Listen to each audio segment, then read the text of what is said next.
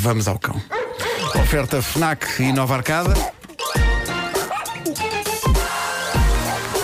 O homem que mordeu o cão. Título deste episódio: Deslarga o telemóvel, agarra o silicone.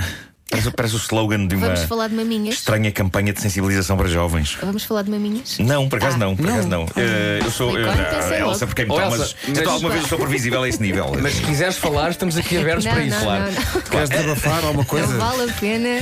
Antes de mais, antes de irmos à, à ordem do dia, eu nos últimos dias tenho experimentado esta coisa dos assistentes virtuais. Que é isso? Ok? Tenho- Tenho experimentado incorporar o Google Assistant Ah, ok. na minha vida, com resultados variáveis. Eh, umas vezes é eficaz, outras vezes parece que estamos simplesmente a conviver com uma pessoa muito estúpida. Mas diz-me lá em que situações concretas e práticas é que tens chamado o Google Assistant. Por exemplo, de manhã, tipo, bom dia. E ele, eh, bom dia. São estes os compromissos para hoje. O tempo vai estar assim, não sei o quê. Mas eh, eu confesso que eu esperava. Não sei se vocês usam isso ou não. Não. Não, não. Não. Eu esperava mais interatividade, mais inteligência artificial, não é? Do género eh, eu dizer como é que se cozinha uma omelete e a assistente responder mesmo: você precisa de ovos, de uma frigideira não aderente. E dar ali os passinhos todos. Mas eu já percebi que a maior parte das vezes o que ela faz é Foi isso que encontrei na net. Tchau. e põe os links, diz põe os mais links lá. nada. Põe os links. Se calhar e há eu uma que mamei. opção para ela falar. Uh, mas seja como for, não sei o que é que se passou, mas há bocado, às 8h23 da manhã, o Google Assistant disse-me, e eu até pus no Instagram essa imagem e mostrei-vos, uh, o Google Assistant disse-me 8h23, está quase na hora de dormir, Nuno. É um sábio conselho Ah. Olha. que eu devia seguir. Ele é que sabe. Sim. A não ser que o Google Assistant esteja a revoltar contra mim e isto seja uma provocação. Porque ele pode estar a referir ao homem que mordeu o cão. Está quase na hora de dormir, Nuno. Como quem diz, está quase na hora dessa seca. Não, por acaso não é. É Será que se vai pelo menos revoltar contra seca. mim? Será que é a revolta das máquinas? Pode ter só o fuso horário trocado. Já pensaste nisso? talvez, talvez. Bom, que estudo fascinante que eu encontrei sobre a extrema importância nas nossas vidas, no nosso comportamento e na maneira como nós apreendemos o conceito de tempo e espaço hoje em dia, da última coisa que esperávamos que tivesse essa importância. Vocês não vão imaginar o que é. Embora faça todo sentido, mas é uma coisa para onde olhamos muitas vezes durante o dia. Está num estudo da Cass Business School de Londres e eu sei que trago aqui muitos estudos parvos, mas este é capaz de ser o estudo mais interessante que já falei aqui no Homem que Mordeu o Cão. Tu partilha. A coisa que nos anda a dar cabo do feitio e a transformar os nossos conceitos de espaço e de tempo é o ícone da bateria ali no cantinho dos nossos telemóveis. Eu- Sabia. É bem visto, O é. ícone da bateria. Faz sentido, apesar de na sua essência isto ser deprimente. O estudo diz que as pessoas que se deslocam de uns sítios para os outros em Londres, por isto é feito eh, n- numa escola de Londres, mas é possível retirar daqui algumas verdades que servem também ao nosso país. Mas o que eu dizia então é que as pessoas que se deslocam de uns sítios para os outros muitas vezes veem a sua viagem em termos de tempo e distância entre sítios onde poderão carregar o telemóvel. Eh, e, e- e olham para, para, para aquele. Para, para a percentagem do telemóvel como se fosse ela própria a distância à questão dos sítios. Ah, o doutor Thomas Robinson, que foi quem fez o estudo, diz há cada vez mais pessoas a deixar de pensar que o seu destino fica a 10 km ou a 10 estações de metro. Pensam no destino em função da quantidade de carga que a bateria do telemóvel tem. E o estudo diz também que o ícone da bateria afeta de maneira incrivelmente decisiva o nosso comportamento e o nosso estado de espírito. Diz o estudo, durante as entrevistas, as pessoas foram unânimes em dizer o quanto um telemóvel carregado nos 100% as faz sentir tão positivas. Ajudando-as Isso a é acreditar bastante inquietante. É assim, calma. mas verdadeiro, é? Conseguem ir Isso a é qualquer verdade. lado, conseguem fazer tudo o que querem. Ah, tudo o que seja ter a carga abaixo de metade. Ansiedade e desconforto. Mas Mas vocês eu têm, percebo. vocês têm eh, graficamente lá a porcentagem? Eu Ou tenho. têm só o Sim. boneco? Não, não. Ah, porcentagem. não, não, eu tenho Só- boneco e só- porcentagem. só tenho o boneco. e porcentagem. Eu tenho a porcentagem. Ou Não tenho não, o por- número. não, por acaso agora não tenho o número. Agora tenho só o boneco. Tenho só o boneco. Bom, uma entrevistada no estudo descreveu de forma prática como o nível da bateria do telemóvel a afeta durante um dia. Isto é terrível. Ela diz: quando está no máximo, eu penso, boa, incrível, o dia vai ser bom. A 50% já é um bocado mais. Oh meu Deus, tenho que parar com as atualizações em segundo plano. De repente, quando chega a 30%, já não consigo olhar para o dia de maneira divertida. Eu não olho assim para o meu telemóvel, mas a verdade é que irrita-me quando eu tenho pouca bateria. Vou precisar Lá do está. telefone, por exemplo, Lá para o está. parquímetro.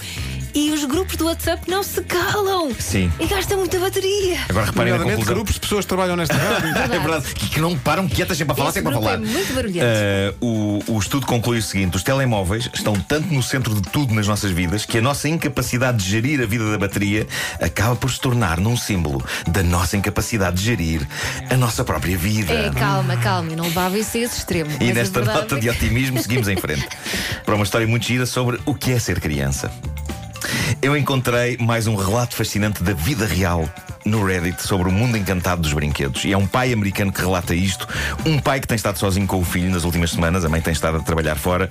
Todos nós sabemos o quão desconcertantes conseguem ser os miúdos pequenos, sobretudo quando eles preferem coisas sem graça nenhuma para brincar, em vez de brinquedos nos quais gastamos bom dinheiro. Tipo Tupperwares? Há ali uma fase Tupperwares, por exemplo, mas há ali uma fase. Lembram-se quando eles preferem as caixas dos brinquedos ao brinquedo ele próprio? sim. Quando eles são muito pequeninos. Ahm, enfim, neste caso específico, o senhor eh, relata o seguinte: No fim de semana, é um senhor americano, no fim de semana, o meu filho esteve a brincar com os brinquedos e com um objeto de silicone que parecia uma flor. e perguntei-lhe: então isso faz o quê?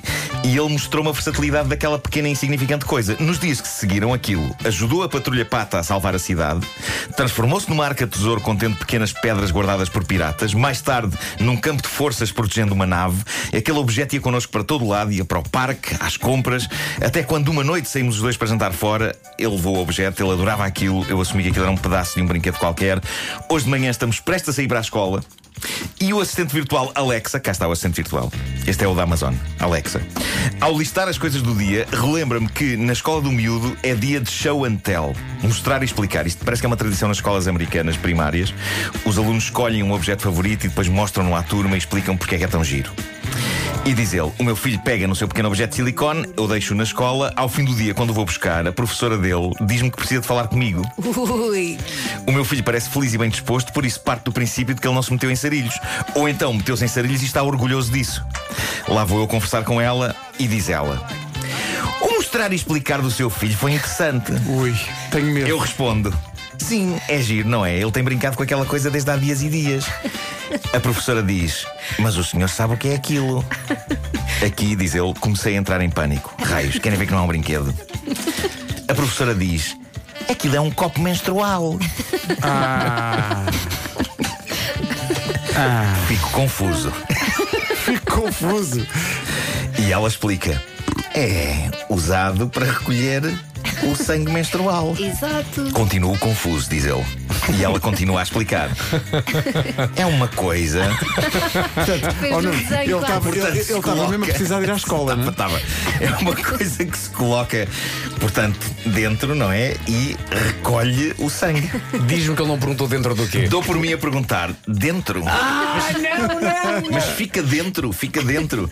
Ela acena que sim com a cabeça e eu continuo. Mas de certeza, é que eu não sei se aquilo encaixaria de maneira confortável. Ah, ele já vai para aí. não é? Aí. Ah, já é uma questão de encaixe. E a professora diz: é que aquilo dobra ao meio e depois abre dentro. Neste ponto, estamos os dois claramente desconfortáveis, Não. diz ele. E eu digo o seguinte: então a professora, diga-me por favor onde se compra um de substituição, porque realmente a minha esposa não vai ficar muito contente quando voltar a casa e de certo não vai querer continuar a usar este. Ele diz que daí a dias a mulher dele riu histericamente perante isto. Diz também que o filho, entretanto, não aprendeu nada e está a usar o copo menstrual para servir chá aos bonecos. Adoro! Nós homens, e repare, isto é a nota final. Temos muita coisa para aprender sobre as Gostei. mulheres. Eu não saberia reconhecer este objeto se me o pusessem à frente. Tá. Ah, eu sei porque A está saber. sério? Não é uma coisa com a qual eu lido assim Pronto, tantas é vezes. normal, se lidasses, eu ficaria algo preocupada. Exato. Vocês sa- tu sabes se pudesse um copo menstrual à frente? Para mim, eu sempre pensei que eram os copos para servir o chá aos bonecos. Claro. Mas o Vasco sabe, o Vasco conhece copos menstruais. Olha, Google. Já vi na internet. Eu sou a pessoa que vai muito ao Google. O Vasco é uma pessoa vivida. É isso. Bom. Espera aí, e se eu, se eu perguntar aqui ao Google Assistant? Espera aí, já. Ah, vamos fazer isso. Vai ser grandemente rádio. Sim, fazer e- isso. e- Sim, sim, já, sim. já são 9 e 4. Vais perguntar o quê? É rápido, mesmo? é rápido. O Homem que Mordeu o Cão foi uma oferta FNAC, onde se chega primeiro a todas as novidades e Nova Arcada, tudo o que precisa num só local. Bom, vamos comentar.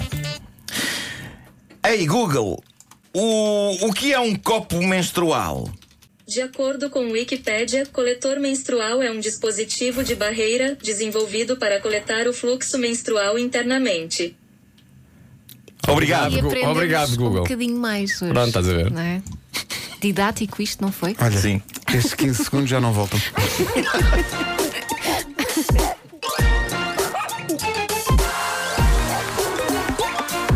O homem que mordeu o cão.